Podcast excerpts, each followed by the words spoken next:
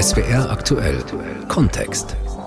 Hart bleiben oder nachgeben. Die EU kontra Polen und Ungarn. Die EU-Mitglieder Polen und Ungarn haben ihre Drohung wahrgemacht. Sie blockieren mit ihrem Veto sowohl die Corona-Aufbauhilfen wie auch den langfristigen Etat der EU. Insgesamt sind das Gelder in der Höhe von 1,8 Billionen Euro. Geld, das viele Staaten dringend brauchen. Der Grund des ungarisch-polnischen Vetos ist der sogenannte Rechtsstaatsmechanismus. Das von Ungarn und Polen kritisierte Verfahren zum Schutz der Rechtsstaatlichkeit sieht vor, künftig bei bestimmten Verstößen gegen Grundwerte der EU die Kürzung von EU-Mitteln zu ermöglichen. Genau das wird Polen und Ungarn vorgehalten. Die wiederum sprechen von dem Versuch der EU, in die Souveränität der Mitgliedstaaten einzugreifen. Die 25 restlichen EU-Mitgliedsländer sind bislang nicht bereit, auf Ungarn und Polen zuzugehen. Der Wiederaufbaufonds und der Haushalt sind blockiert. Wie also umgehen mit Polen und Ungarn? Hart bleiben oder nachgeben? Ein SW aktuell Kontext von Max Weibel geht dieser Frage nach. Um was geht es hier eigentlich? Schon bei dieser Frage gehen die Meinungen über das Verhalten der EU von Polen und Ungarn auseinander. Die einen sagen, Polen und Ungarn betrachteten die EU als Kassenautomaten, den man schröpfen kann, solange genügend Cash da ist. Sonst aber scherten sie sich nicht sonderlich um die Interessen und Belange der EU. Die anderen mahnen an, dass die EU die Souveränität ihrer Mitgliedstaaten zu achten habe und dass es kontraproduktiv sei, den Rechtsstaatsmechanismus einzusetzen, um Polen und Ungarn an die Leine zu nehmen. Auch bei unseren ARD-Kollegen in Brüssel gehen die Meinungen auseinander. Stefan Überbach sieht im Verhalten von Polen und Ungarn eine Blockade, eine Geiselhaft, in die die EU genommen werde. Was ist das für ein zynisches Spiel? Da blockieren Ungarn und Polen das größte Finanzpaket in der Geschichte der EU. Geld auf das von der Corona-Krise besonders getroffene Länder wie Italien, Spanien oder Griechenland dringend warten. Mit ihren Vetos stürzen die Regierungen in Warschau und Budapest die Europäische Union in eine schwere politische Krise.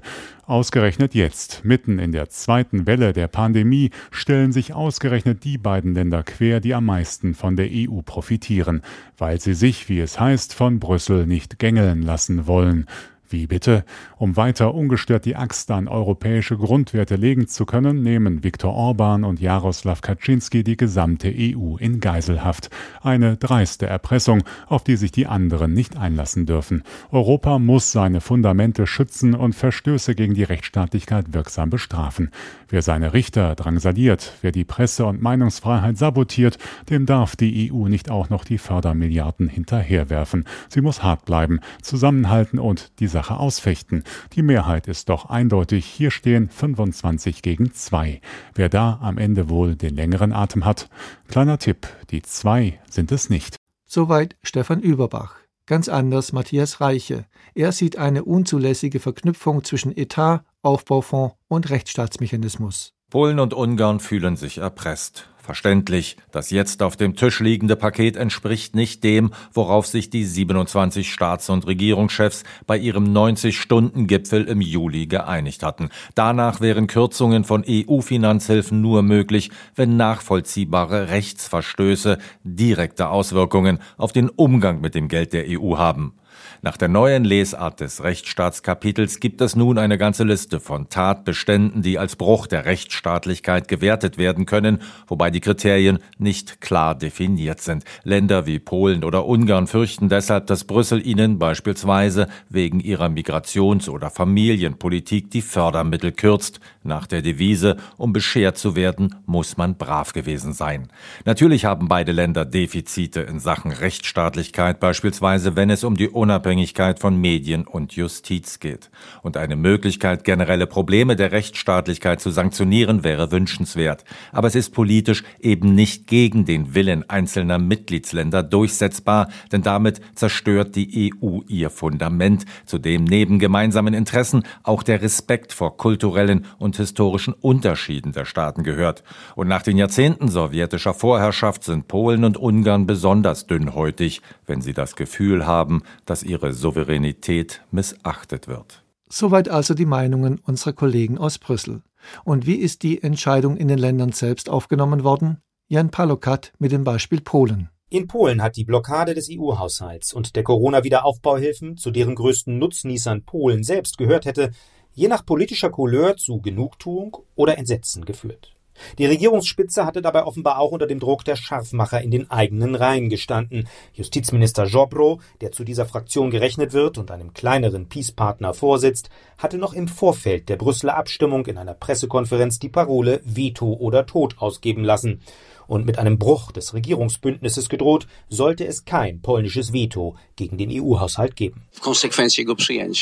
Sollte das angenommen werden, würde es zu einer politischen, kulturellen und im Endeffekt auch wirtschaftlichen Kolonialisierung, insbesondere der kleineren EU-Staaten, durch die führenden Länder mit der Zentrale in Brüssel kommen. Nach Lesart der Warschauer Regierung handelt es sich beim vereinbarten Rechtsstaatsmechanismus um ein Instrument politischer Willkür, mit dem Länder bei Bedarf erpresst werden können. Rechtsstaatlichkeit sei nicht klar definiert. Auch der mächtige Peace-Parteichef Kaczynski hatte schon vor Wochen in einem Interview ein Veto gefordert. Man werde sich nicht mit Geld erpressen lassen. Dennoch war bis zuletzt unklar, ob die Regierung Morawiecki tatsächlich das Billionen Euro schwere Paket aus EU-Mitteln und Corona-Hilfen blockieren oder im Windschatten des ungarischen Premiers Orban bleiben würde, der sein Veto im Vorfeld deutlicher angekündigt hatte als der polnische Premier. Władimir Czajaste von der polnischen Linkspartei meinte, die polnische Haltung sei letztlich Produkt innerer Spannungen der Regierungsfraktion. Jeder Euro, jeder Swati, den Polen infolge eurer Verhaltensweise und eurer Streitereien um Einfluss verlieren wird, wird Morawieckis, Jobros, Kaczynskis und Dudas schuld sein. Ihr werdet es nicht schaffen, das den Homosexuellen, den Lesben oder Richtern zuzuschieben. Es wird immer eure Schuld sein. Tatsächlich hatten nicht nur Regierungspolitiker, sondern auch das öffentliche Fernsehen ihre Tonart gegen die EU verschärft. In den Fernsehnachrichten wurde etwa die Darstellung verbreitet, verbreitet, Brüssel wolle an die Auszahlung von EU-Mitteln die Bedingung knüpfen, homosexuellen Paaren die Adoption von Kindern zu erlauben. Im sehr konservativen Polen wäre das für viele Menschen ein rotes Tuch. Grundsätzlich gehören die Polen laut Umfragen aber in großer Mehrheit nach wie vor zu den EU-freundlichsten Völkern der Union. Die Mitgliedschaft als solche wird auch bis weit ins PiS-Stammwählerklientel hinein bejaht. Oppositionspolitiker warnen nun umso lauter, das Veto drohe Polen aus der EU zu katapultieren. Der liberale Oppositionsführer Boris Budka meinte, Unsere EU-Mitgliedschaft ist nicht nur eine Frage der Finanzen, sondern vor allem des elementaren Gefühls der Sicherheit. Es gibt heute keine Alternative für Polen. Wenn jemand die EU verlassen will, öffnet er seine Arme weit für Putin. Was hier geschieht, verstößt gegen die polnische Staatsräson. Weil dies die Sicherheit Polens gefährden würde. Jan Palukat mit jeder Menge Pro und Contra zur Situation nach dem polnischen Veto. Von den Homosexuellen über die Souveränität Polens bis hin zu Putin. Kai Olaf Lang beschäftigt sich bei der Stiftung für Wissenschaft und Politik mit der EU und dem Rechtsstaatsmechanismus. Herr Lang, ist denn die Einordnung, dass Ungarn und Polen dagegen verstoßen, so eindeutig, wie die EU das sagt? Naja, es gibt schon ähm, Anlass, genauer hinzuschauen und teils auch Grund zu handeln. Nehmen wir mal ein Beispiel, die ähm, Justizreform in Polen. Das ist schon ähm, Ausdruck äh, von Machtkumulation. Da wird auch ähm, faul gespielt. Da hat die Europäische Union, die Europäische Kommission, der Europäische Gerichtshof ja auch schon Schritte unternommen. Aber ähm, nach Ansicht vieler reicht das alles nicht aus. Wie sinnvoll ist es denn von der EU, die Vergabe der Gelder an den Rechtsstaatsmechanismus zu knüpfen? Naja, es gibt unterschiedliche Instrumente im Werkzeugkasten der EU, um äh, Rechtsstaatlichkeit zu schützen. Äh, nicht alle haben sich als effektiv äh, erwiesen. Äh, wenn man jetzt die sogenannte Rechtsstaatskonditionalität herstellt, also tatsächlich eine Verbindung herstellt bei Defiziten in der Rechtsstaatlichkeit EU-Mittel, Kohäsionsfonds einfriert, ähm, dann ist das natürlich etwas, was in den betreffenden Ländern innenpolitisch bedeutsam ist, auch wirtschaftspolitisch bedeutsam ist. Es gibt Länder in der EU, die finanzieren 50, 60 Prozent ihrer öffentlichen Investitionen aus Regionalfonds und in Corona-Zeiten sind diese Gelder natürlich besonders wichtig. Also da hat man sozusagen, würde man sich ein neues Instrument schaffen. Wie weit können Sie die Argumentation von Ungarn und Polen nachvollziehen, dass sich die EU unlauter in ihre inneren Angelegenheiten einmischt? Denn so argumentieren die ja immer.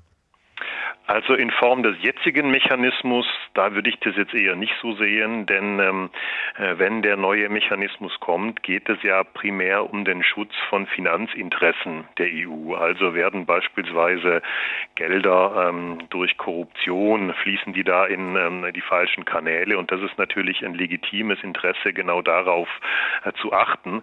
Aber grundsätzlich haben wir natürlich hier schon einen ganz fundamentalen Punkt, um den es geht. Wir haben sozusagen in der Konstruktion Konstruktion der Europäischen Union ein Spannungsverhältnis eingebaut.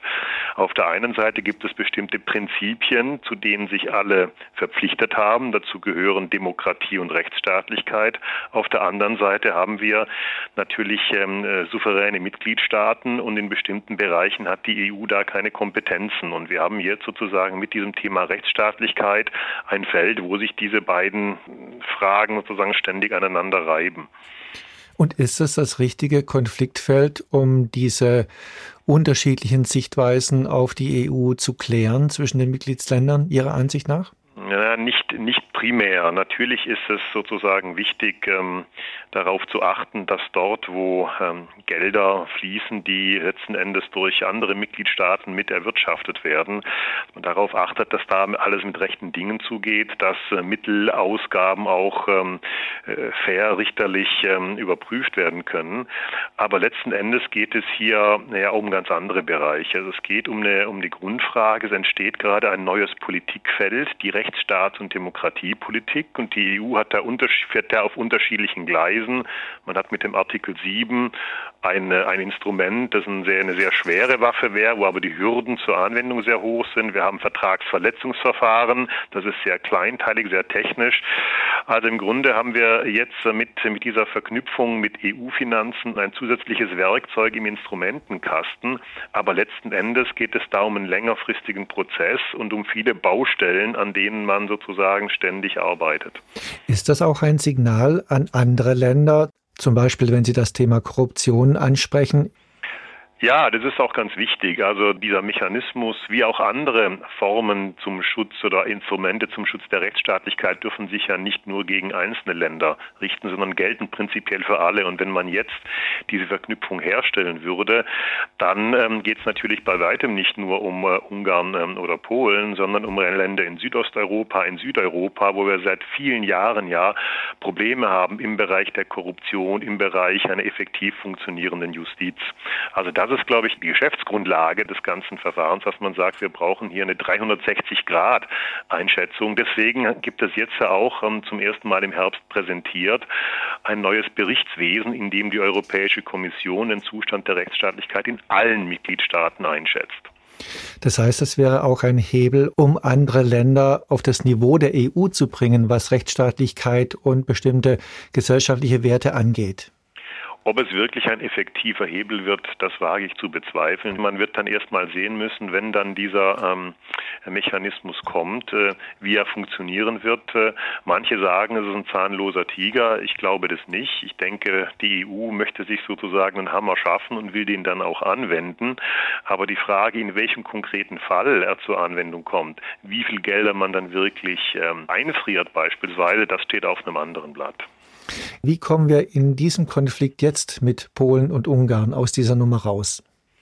Naja, ganz akut geht es natürlich darum, dass wir eben die, äh, die Verknüpfung haben mit den Finanzpaketen der Europäischen Union, mit den Wiederaufbauhilfen und mit dem äh, mehrjährigen Finanzrahmen.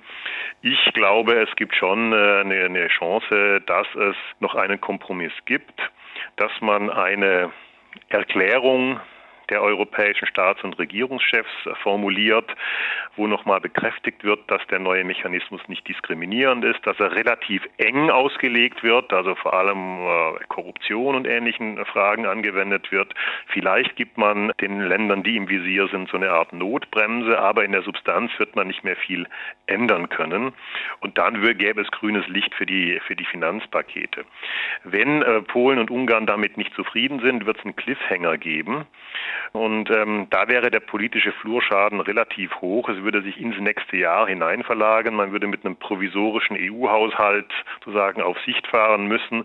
Und man würde, glaube ich, die Diskussion über ein Europa der unterschiedlichen Geschwindigkeiten befördern, indem nämlich 25 Länder, also alle Mitglieder ohne Ungarn und Polen, sagen würden, wir müssen die Wiederaufbauhilfen, die Corona-Hilfen auf den Weg bringen, aber ohne die, die sich querlegen.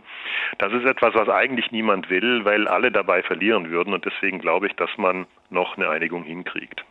Und was denken Sie, wer sitzt am längeren Hebel? Äh, letzten Endes äh, diejenigen, ähm, die eine Einigung möchten, denn ähm, Ungarn und Polen wissen, was auf dem Spiel steht. Äh, letzten Endes könnten sie sich auch selber schaden, denn auch diese Länder brauchen natürlich äh, das Geld aus dem EU-Haushalt und sie brauchen auch die Wiederaufbauhilfen. Auch Polen und Ungarn sind stark getroffen von der Corona-Pandemie, vielleicht nicht ganz so drastisch wie einige Länder im Süden Europas. Ähm, insofern ist man sich dessen bewusst und man wird jetzt auch erheblichen Druck ausüben und ich bin insofern zuversichtlich, dass die deutsche EU-Ratspräsidentschaft da äh, noch ähm, auf dem Gipfeltreffen einen Kompromiss hinkriegt. Soweit Kai Olaf Lang, Europaexperte bei der Stiftung Wissenschaft und Politik. Hart bleiben oder nachgeben. Die EU kontra Polen und Ungarn. Ein SW aktuell Kontext war das von Max Weibel.